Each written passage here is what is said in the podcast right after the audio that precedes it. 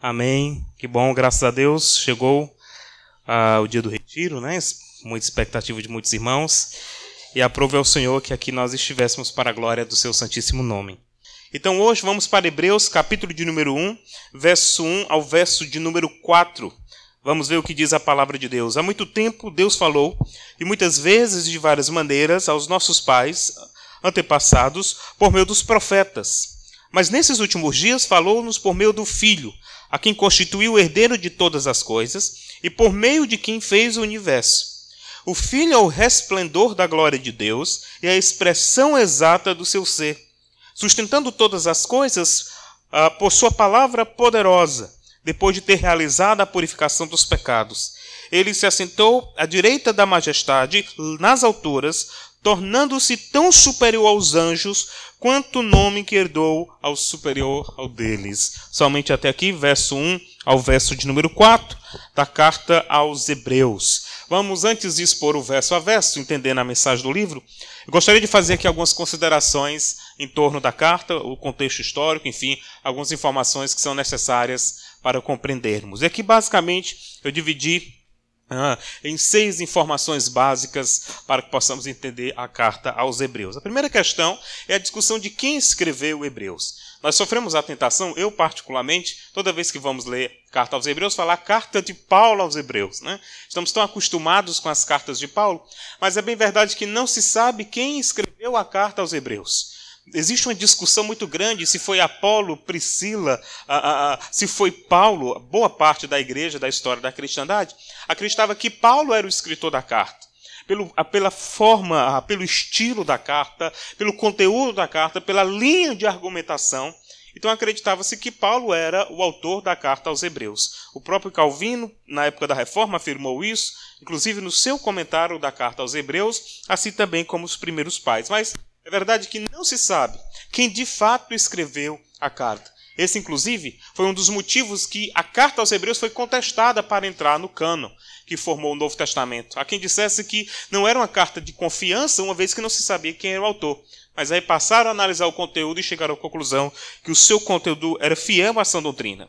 Questão de origem e data. A origem também é controversa. Há quem diga ela foi escrita de Roma para os irmãos de alguma região de perseguição, ou o inverso. Né? Alguns irmãos que estavam ah, em uma determinada região de perseguição escreveram aos cristãos que estavam na região da Itália e que também estavam sendo perseguidos. Tudo isso por causa lá de Hebreus 3, 24, que faz menção a esse país. Terceira informação é o gênero da carta. Nós chamamos carta, carta aos Hebreus, ou epístola aos Hebreus, o que é a mesma coisa. Mas a, o livro de Hebreus, na verdade, é um grande sermão. É por isso que, nesse retiro, você vai perceber que, em certo momento, as pregações se tornarão repetitivas. Mas é porque é um único sermão que nós estamos analisando em seis momentos. É uma única exposição.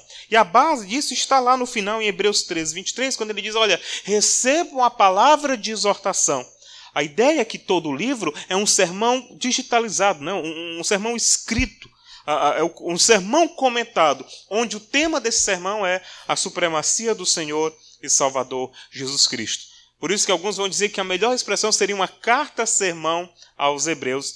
E aí nós vamos seguir também essa linha de pensamento para facilitar a nossa compreensão. O propósito dela é como eu acabei de dizer, é afirmar a supremacia do Senhor Jesus Cristo, a superioridade do Senhor em relação a todos os elementos do Antigo Testamento. Conforme eu for pregando, isso vai ficar mais claro também. Mas a questão é o seguinte, e aqui nós chegamos a uma outra característica. Acredita-se que um grupo de irmãos estavam em um contexto de perseguição, um contexto complicado de ser fiel a Cristo, e provavelmente irmãos judeus. Irmãos que seguiam a lei de Moisés, seguiam toda a, tradi a tradição judaica, e que em dado momento da sua caminhada eles foram alcançados pela graça de Cristo. Cristo salvou do mundo de pecado e tirou esses irmãos do judaísmo. Eles abandonam o judaísmo, que são lá a, a, a, religião ligada à lei de Moisés, lá ao Pentateuco, e toda a tradição judaica. E em dado momento, esses irmãos têm um encontro com o Senhor, e eles formam a comunidade de judeus cristãos que agora passam a adorar Jesus Cristo como aquele que de fato é o Messias prometido, que veio, viveu entre nós e morreu pelos nossos pecados. Mas agora, como cristãos judeus, eles estão sendo perseguidos por seus patrícios. Os próprios judeus que não abraçaram o cristianismo. Eles empenharam uma perseguição ferrenha para que esses irmãos abandonassem a fé.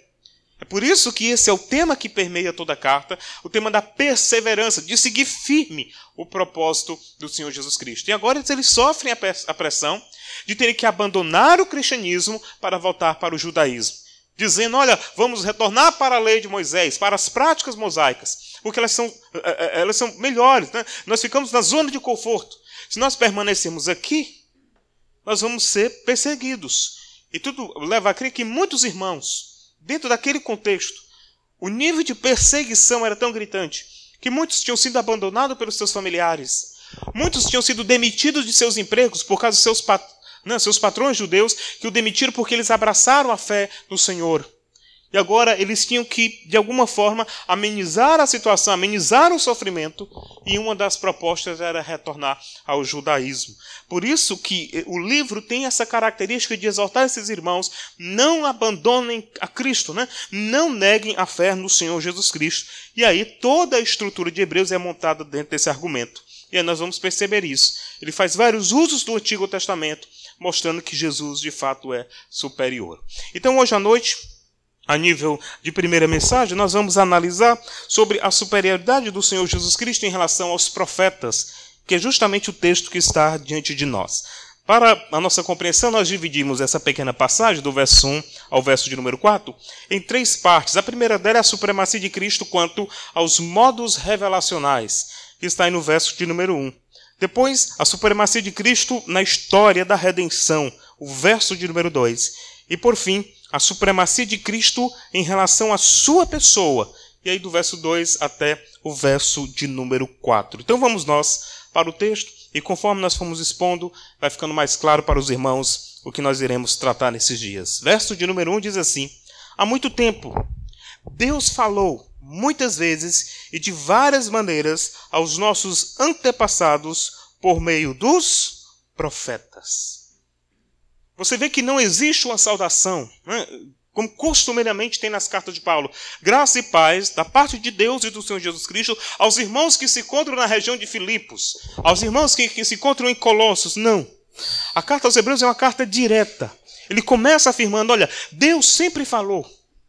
Deus sempre esteve comunicando a sua vontade. Deus sempre esteve revelando os seus propósitos. Ele nos falou no passado. E aí ele diz aqui, de muitas vezes, de muitas, de várias maneiras.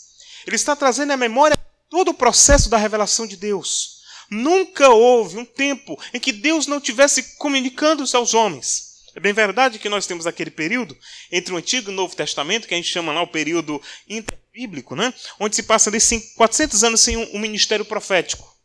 Mas aqui o autor está dizendo que quando você olha para as páginas do Antigo Testamento, Deus sempre esteve comunicando a sua vontade. Deus sempre esteve revelando os seus propósitos para o seu povo. E aí nós lembramos agora os vários episódios que Deus fez isso no passado. Ou seja, quando ele enviava os seus anjos para entregar e comunicar uma mensagem. Quando ele falava audivelmente como falou a Abraão lá no início. Deus sempre estava revelando, Deus sempre estava mostrando o seu propósito. E ele deixa isso muito claro: olha, Deus sempre falou conosco. Deus sempre comunicou conosco. Ele não, nunca nos deixou perecermos na ignorância, mas sempre estava lá, trazendo a sua palavra a nós, usando os anjos, usando memoriais. Ele nos concedeu a lei. Ele tinha dado a lei ao povo. Basta nós olharmos a história da peregrinação no deserto. Quando Deus soberanamente chama Moisés para subir ao monte e depois de alguns dias ele entrega a lei a Moisés, ele chega diante do povo e diz: Olha, Deus está falando conosco. Este é o modo de Deus revelar a sua vontade. Ele está comunicando isso para que nós tenhamos pleno conhecimento de quem Ele era, do que Ele está fazendo, quantas vezes Ele fez isso. E por isso que o autor dos Hebreus diz: Meus irmãos, eu quero que vocês tenham consciência de uma coisa. É verdade que Deus falou desde o passado, por meio da lei, dos escritos e dos profetas. E aqui uma menção à Bíblia hebraica. A Bíblia hebraica é dividida de três formas, né? Né? A Torá, Neviins, Ketuvins, ou seja, a lei, os escritos e os profetas. E o próprio Senhor Jesus Cristo no caminho de Amaús falou isso. Olha, vocês não viram o que estava escrito ao meu respeito na lei, nos escritos, ah, ou melhor, na lei, no profeta e nos salmos? Ele estava se referindo à Bíblia hebraica, à divisão, dizendo que Deus sempre comunicou a sua vontade. Ele sempre veio até nós para revelar o que ele desejava. E aqui ele deixa claro logo no primeiro verso: Deus falou no passado aos nossos pais, ou seja, aqueles que formaram a nação, Abraão, Isaac, Jacó, os patriarcas, o próprio José, o próprio Moisés deserto, ao profeta Elias, de quantas formas milagrosas ele também se revelou, a ponto de derramar fogo do céu, para que todos percebessem que Deus ainda respondia às orações do seu povo. Então, a primeira declaração, ele deixa claro que Deus está comunicando a sua vontade na história, revelando isso de alguma forma. Mas toda esta comunicação, nada se compara ao que Deus fez por meio do Senhor Jesus Cristo. Então, de cara, ele começa dizendo: Eu quero que você entenda uma coisa. Deus sempre comunicou a sua vontade, Deus sempre falou o que estava no seu coração. Mas agora, e aí nós chegamos ao segundo ponto a supremacia de Cristo na história. Um Deus que invadiu a história. Nós não ficamos na ignorância. Ele veio até nós, revelou a sua vontade por meio do Filho. Verso de número 2 ele diz assim: Mas nesses últimos dias, ou seja, quando Jesus Cristo veio ao mundo, ele inaugurou os últimos dias da humanidade. E aqui estamos nós. Nós estamos vivendo quais dias? Nós estamos vivendo os últimos dias. Quando Jesus veio ao mundo, ele veio como o ponto mais alto da revelação de Deus. Todo o cumprimento estava ali na pessoa de Jesus Cristo. Ele mesmo falou, né, do próprio profeta João, disse, olha, de nascido de mulher, nenhum foi como João Batista. Profetizaram até ele. Por que, que ele disse isso? Será que João era melhor do que os outros profetas? Melhor do que Jeremias, Ezequiel? A questão é que, por meio do ministério de João, ele anunciou a chegada do reino. Mas ele não só anunciou a chegada do reino, ele anunciou a concretização deste reino. Ele disse: Olha, eis que o reino de Deus está próximo, eis que o reino de Deus já está entre nós. Veja, o Cordeiro de Deus que tira o pecado do mundo. Na pessoa de Jesus Cristo, nós temos o início dos últimos dias. E aqui estamos nós, vivendo os últimos dias da humanidade, porque Deus, na pessoa de Cristo, revelou a sua vontade aos homens. Então ele coloca Cristo no topo da revelação. É como se ele dissesse: Você viu todos os profetas que passaram? Todos aqueles homens que passaram pregando o Evangelho, nenhum deles pode ser comparado ao Senhor Jesus Cristo. Verso número 2 ele diz assim: Nesses últimos dias nos falou por meio do Filho ele já dá uma descrição e uma distinção de quem era Jesus. E quantos profetas eram apenas homens que falavam da parte de Deus. Eles recebiam a mensagem e ele diz assim: Olha, assim diz o Senhor. Não é esses profetas meia-boca que tem muitas igrejas por aí, não. Eu estou falando de verdadeiros profetas de Deus que estão aqui descritos. Existe muita gente por aí, muito profeta por aí, diz: Olha, assim diz o Senhor, né? Eis que eu te digo. Mas não é esse tipo de profeta que o autor está tratando. Era aqueles homens que recebiam mensagem de Deus e anunciavam ao povo. E ele diz: Mas agora, Deus veio ao nosso mundo. Ele invadiu a nossa história por meio do Filho, o Senhor Jesus Cristo. E agora o próprio Senhor Jesus Cristo chega para nós e fala qual é a vontade do Pai. Porque Jesus Cristo é o Filho, enquanto os profetas eram apenas portas-vozes da lei de Deus no passado. Ele está mostrando que existe algo em Jesus que é diferente. Existe algo na pessoa de Jesus que não pode ser comparado aos homens do passado. Ele quer que esses irmãos entendam, e agora imagine uma situação, por gentileza. Imagine esses irmãos vivendo no contexto de perseguição, sendo tentados a abandonar o cristianismo e se voltar para o judaísmo por causa das perseguições. Imagine esses irmãos, esses irmãos dizendo: Mas nós não vamos deixar o cristianismo, mas vamos seguir os profetas. E o autor da carta dizendo: Mas Cristo é superior a estes profetas que vocês estão ouvindo. Porque nesses últimos dias, nesse momento, Deus nos está nos falando por meio da palavra viva, que é o seu próprio Filho. E aí, depois ele afirmar que Jesus é o Filho de Deus, que Jesus é o profeta maior, esse que, diga-se de passagem, é um dos ofícios dados ao Senhor Jesus Cristo. Ele é sacerdote, rei e profeta. A partir do verso 2 ao verso 4, ele vai usar uma linha de argumentação que é muito comum em toda a carta aos Hebreus. Ele usa ah, na carta aos Hebreus um, uma característica que é, é, é bem marcante e que você não encontra em nenhuma outra passagem do Novo Testamento. Por exemplo, Simon Kistemark, argumentando esse texto, ele diz assim: Para alcançar o seu propósito, o autor aos Hebreus estrutura ela de forma peculiar. Há uma intercalação constante de longas sessões doutrinárias e parentes de exortação. E ele usa uma espécie de técnica de persuasão usando muitas vezes raciocínios lógicos para fazer com que os seus ouvintes compreendam que o seu argumento é verdadeiro e que Cristo de fato é superior às demais revelações do Antigo Testamento. E aí o que ele vai fazer a partir agora do verso 2 ao verso número 4? Ele vai usar sete afirmações relacionadas a Jesus para mostrar que ele é diferente de qualquer profeta que já existiu. É como se ele dissesse: Meus irmãos, eu vou mostrar para vocês sete provas de que Jesus é um profeta de uma ordem superior. Primeira afirmação dele, ele diz assim: Ele é o herdeiro de todas as coisas. Ele acabou de afirmar que Jesus é o Filho. E a primeira declaração dele está vinculada a isso. Ele diz: Olha, ele é o herdeiro.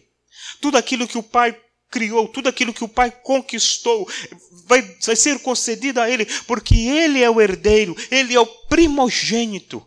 E aí, essa expressão primogênito, a, a, junção de duas palavras, aquele que é primeiro e aquele que tem a gênese do Pai, ou seja, o seu DNA. Ele está dizendo: todos nós somos, né, nós que reconhecemos como Senhor, somos chamados filhos de Deus, mas Ele é um filho diferente, porque Ele é o primogênito. Ele é superior a nós. E Ele não é só o filho, Ele é também filho, mas herdeiro de todas as coisas. Tudo que foi feito foi feito por causa dele. Essa nossa reunião aqui esta noite é por causa dele. A sua presença aqui esta noite é por causa dele. Tudo que nós fazemos, tudo que nós construímos, tudo que nós elencamos, tudo na criação aponta para a glória do Filho de Deus. E esta é a linha de argumentação. Ele diz: olha, ele não é só herdeiro. Segundo, ele é também aquele pelo qual fez o universo. Ele estava na obra da criação, participando de toda a obra. Ele fez, diz o texto, atestando sua atuação no começo de todas as coisas, uma clara afirmação da sua superioridade em relação aos seres criados. Quando ele criou todas as coisas, o Deus Trino ali estava: Pai, Filho e Espírito.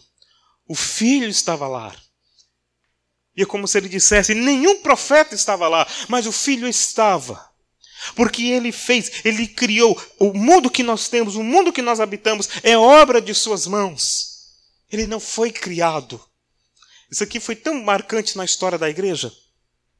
Quando você olha para o início da igreja antiga, as grandes controvérsias, uma das grandes controvérsias que surgiram foi acerca da natureza de Jesus. Alguém dizia, não, Jesus, como disse o grande herege, né?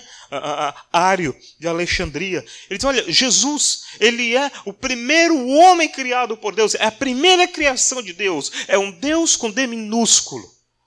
Ele é o primogênito porque é o primeiro ser criado e tudo é para ele. E a quem aplaudisse isso? Ah, que bela declaração diário. Mas aí até que fim um homem chamado Atanásio de Alexandria foi lá e bateu de frente. Não. Ele é Deus Criador. Ele não foi criado. Ele é o Deus eterno, estava lá no ato da criação. E é o que o autor aos Hebreus está dizendo. Jesus é superior, porque tudo que existe no universo é fruto da obra de suas mãos. Quando nós dizemos as três pessoas da Trindade, Pai, Filho Espírito Santo, seja a primeira pessoa, a segunda pessoa, a terceira pessoa, nós usamos essa expressão não por achar que um é inferior ao outro, mas apenas por uma questão de ordem, de, de, de obra, ou seja, o Pai, o Filho e o Espírito, três pessoas, mas um único Deus verdadeiro. Todavia, nós usamos essa nomenclatura ou essa distinção para afirmar que cada um tem uma obra diferente no plano e na história. O Pai, segundo Efésios, é aquele que elege, o Filho que regime, o Espírito, aquele que aplica a obra da salvação. Mas os três são o mesmo em essência. Não são três deuses, mas três pessoas distintas que revelam um único Deus verdadeiro. E aqui o autor está declarando isso a esses irmãos. Ele fez o universo. A terceira afirmação dele, ele diz: Ele é o resplendor da glória exata de seu ser. É a terceira argumentação. E aqui é uma das mais belas expressões, nós cantamos agora há pouco. Ele é a expressão exata. Ele está dizendo: vocês querem ver o Deus Criador? Olhem para o Filho, é Ele. É a expressão exata. Tudo aquilo que existe em Deus está presente na pessoa do Filho. A ideia é o seguinte: é como se uma moeda na época, e essa é a expressão, uh, tinha impressa na moeda a imagem do imperador. Então, quando alguém pegava a moeda, vinha ali naquela moeda a impressão, né? O desenho da imagem do imperador, coroado, o grande imperador e senhor daquela região. Então, o autor usa justamente aquela mesma figura de linguagem para dizer ele é a expressão exata, ele é justamente o que nós precisamos saber acerca de Deus. Ele é exatamente, ele é divino, ele está afirmando a divindade de Jesus para mostrar que ele é superior aos profetas do Antigo Testamento. Ele é bem superior. Ele é exatamente o Deus Todo-Poderoso. Quarta linha de argumentação, ele diz: Ele é o sustentador de todas as coisas pela palavra de seu poder. A ideia daquele homem que carrega um fardo pesado nas costas e que suporta todo o peso, e por onde ele vai caminhando, ele vai sustentando aquele fardo. E aí ele transporta essa imagem para a pessoa do Senhor Jesus Cristo como aquele que não só criou, mas aquele também que tem preserva todas as coisas. E aqui uma doutrina que nós estudamos quando nós estudamos a teologia cristã, doutrina da criação está junto à doutrina da, da providência ou da sustentação do cosmos, de todas as coisas. E ele diz: Esse é o Senhor Jesus Cristo. Ele sustenta. Todo o peso da criação está sobre ele. Ele carrega, porque ele é Deus soberano. Ele é o sustentador de todas as coisas. Ele está declarando quem é Jesus para ele. Quinta afirmação, ele diz: Pois depois de ter feito a purificação dos pecados, ou seja, ele afirma a obra da crucificação do Senhor. Ele diz: Ele foi humilhado. Ele foi rejeitado, foi humilhado perante os homens. E esse, esse ponto pode ser levado em consideração e, e de alguma forma motivar com que vocês abandonem. Né? Como servir a alguém que foi humilhado perante todos. Mas ele diz: Mas ele fez isso para que nós fôssemos purificados. A grande questão é: enquanto os profetas do Antigo Testamento, a única coisa que eles poderiam fazer era chamar o povo ao arrependimento e dizer: Vocês estão desobedecendo a lei. Vejam, você acabou de pecar contra a lei. Olha o que diz a lei aqui. Você quebrou. Se converta do seu mau caminho, ofereça os sacrifícios, vá ao templo, compra os seus votos, para que ele perdoe os seus pecados. E o próprio profeta fazia isso pelos seus pecados. Jesus Cristo não. Jesus Cristo, a declaração depois de ter feito a purificação, ele foi lá, ele morreu, mas não pelos seus pecados, mas pelos nossos pecados. Ele não apontou e disse: Vamos lá, ofereça um sacrifício. Ele olhou para si mesmo e disse: Eu sou o sacrifício. Eu vim para purificar o pecado. Profeta nenhum tem poder de apagar pecado. Homem nenhum tem poder de apagar pecado. Homem algum. Ninguém tem poder. Somente o Senhor Jesus Cristo. Somente Ele pode apagar todo o pecado para que você chegue a uma compreensão da verdade de Deus. Sexta argumentação, ele diz: Ele assentou-se a majestade nas alturas. E a grande pergunta é: qual profeta, depois de ter morrido pelos pecados, se assentou à destra do Pai?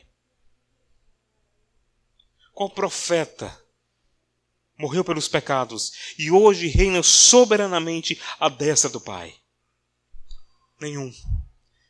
Então, a linha de raciocínio do autor aos Hebreus é: vejam, ele morreu pelos nossos pecados. E aí ele chega à sua última argumentação, a sétima argumentação. No verso 4 ele diz: Porque ele herdou um excelente nome. Por fim, ele é reconhecido como o que existe de mais excelente. Nenhum rei, por mais poderoso que seja, pode ser comparado a Jesus. Ele alcançou o topo, seu nome é respeitado e sua autoridade é incontestável. Não existe nenhum outro como o Senhor Jesus Cristo.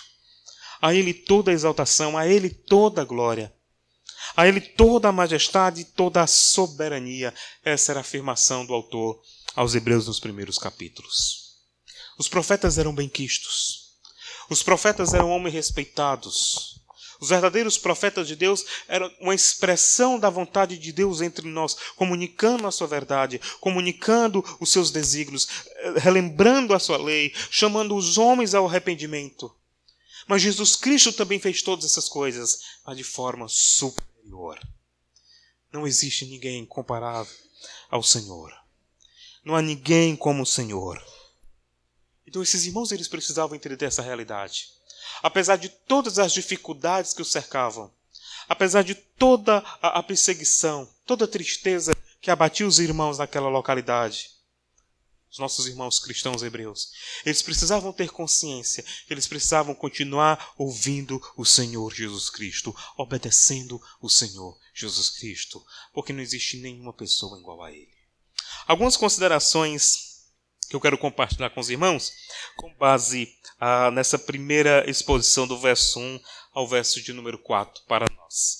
Eu separei basicamente duas aplicações com base nos que nós estudamos até aqui, e diz assim: Jesus nunca prometeu uma vida de, com ausência de sofrimentos. Ele sempre deixou claro que a nossa caminhada seria difícil. Em certos momentos estaríamos nos vales sombrios da tribulação. Entretanto, antes que isso seja entendido como nosso fim, o sofrimento é o cenário perfeito para perseverarmos em Jesus Cristo. E isso é o que Deus requer de nós: perseverança, seguir firmes e fortes, confiantes de que, apesar de toda a dificuldade, nada pode ser comparado ao privilégio de caminhar com o Senhor Jesus Cristo. A vida cristã não é um parque de diversões. A vida cristã não é um mar de rosas. Existem fases que são brilhantes em nossas vidas. Existem períodos que nós não sofremos tribulações. Estamos alegres, felizes, mas isso não é a regra da vida cristã. Vez por outra, nós estaremos de fato encurralados Vez por outro, nós estaremos uh, deslocados em meio, estaremos no olho do furacão, diante das tribulações da vida, no contexto de perseguição, no contexto de tristeza, no contexto de angústia. Muitas vezes nós seremos abandonados pelos nossos amigos, familiares. O emprego, você vai perder o emprego, Alguém vai ficar doente com uma doença grave, isso vai lhe roubar o sono, o sossego, a paz. A vida cristã tem seus altos e baixos, e para muitos irmãos é mais baixos do que altos. São momentos extremamente delicados, desastrosos, onde a fé fica abalada, onde já não consegue mais discernir e entender a voz de Deus. Fases terríveis na vida cristã fases deploráveis, onde a única coisa que temos é a fraqueza da nossa alma. Dessa mesma forma se encontravam esses irmãos. A vida não era um conforto. A vida não era totalmente agradável. Eles estavam inseridos em um contexto de perseguição que martirizava a sua alma. E eles estavam balançando de um lado para o outro para saber se valia a pena seguir ao Senhor Jesus Cristo. Eles tinham a opção de abandonar o Senhor e seguir os profetas antigos. De dizer, nós vamos seguir Moisés. Nós não queremos, vamos seguir a lei de Moisés, vamos ouvir os profetas, vamos ficar com a mensagem de Elias. Esse que veio, que morreu, nós não acreditamos mais que seja o Messias. Mas o autor está dizendo para esses homens: Deus ainda fala e tem falado conosco por meio do Senhor Jesus Cristo. Ou seja, ele está dizendo que é todo aquele sofrimento que eles estão passando toda aquela fase terrível que eles estão vivendo. É o incentivo de Deus para que eles continuem olhando para o Filho, porque Deus tem falado aos nossos corações por meio de Jesus. Ele está chamando esses homens para entenderem essa realidade, para compreenderem essa verdade. Eles deveriam sofrer a perseguição, eles deveriam suportar tamanho sofrimento por causa do Senhor Jesus Cristo. Por compreender que Ele é o ponto mais alto da revelação de Deus. Os profetas prepararam o caminho para que o Senhor viesse ao mundo e para que entregasse a mensagem do Pai a nós. E essa era a dinâmica do texto, essa era a exortação do autor da carta nesse primeiro momento. Eu pergunto quantas vezes nós, por meio das tribulações da nossa vida, por meio das situações que nós estamos vivendo, a nossa fé fica abalada, o nosso ouvido prejudicado e já não conseguimos mais discernir a voz do Senhor Jesus Cristo por meio da palavra, porque estamos preocupados em ouvir os anseios do nosso coração, a opinião de, as opiniões de outras pessoas, os desvaneios de nossos pensamentos, simplesmente porque estamos deixando levados pelo momento e não conseguimos discernir que ouvir a voz do Senhor e seguir a vontade do Senhor Jesus Cristo é o melhor para nós. Esses irmãos precisavam entender essa realidade.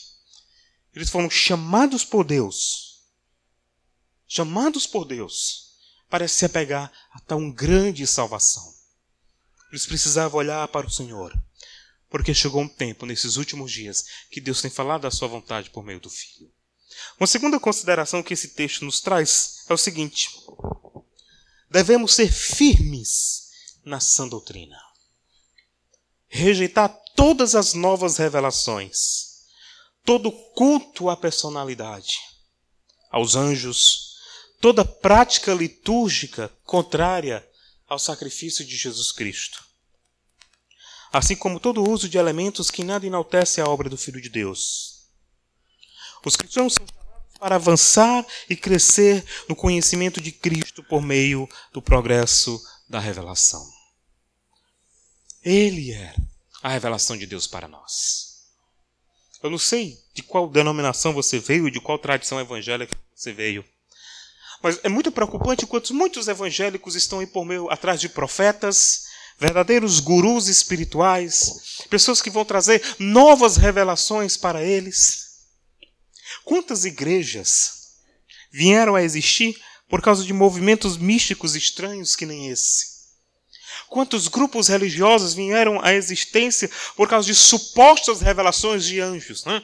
Nós temos, por exemplo, o exemplo da Igreja de Jesus Cristo dos Santos dos últimos dias. Essa semana eu estava lendo a, a, a, declaração de a, doutrinas e convênios, né, que são um, um, sumário da doutrina da Igreja Mormon.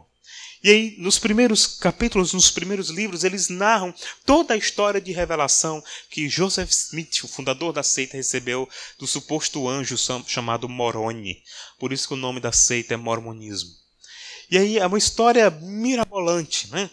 Joseph Smith, que foi um verdadeiro aborto presbiteriano, e, e, o homem enlouquecido da vida, nunca foi, sempre foi, como a gente diz no Ceará, um carga torta da vida mas que em dado momento da sua juventude recebeu uma revelação do anjo e fundou uma nova seita, segundo ele, porque todas as igrejas estavam corrompidas e somente por meio dessa revelação veio surgir uma nova e verdadeira igreja, ignorando toda a igreja do passado.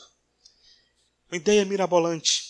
E quantos muitos acreditam em revelações de anjos, profetas meia-bocas, que falam suas asneiras, suas tolices, confundindo igrejas, confundindo famílias, destruindo o corpo de Cristo por causa de novas revelações que estão surgindo em nosso meio?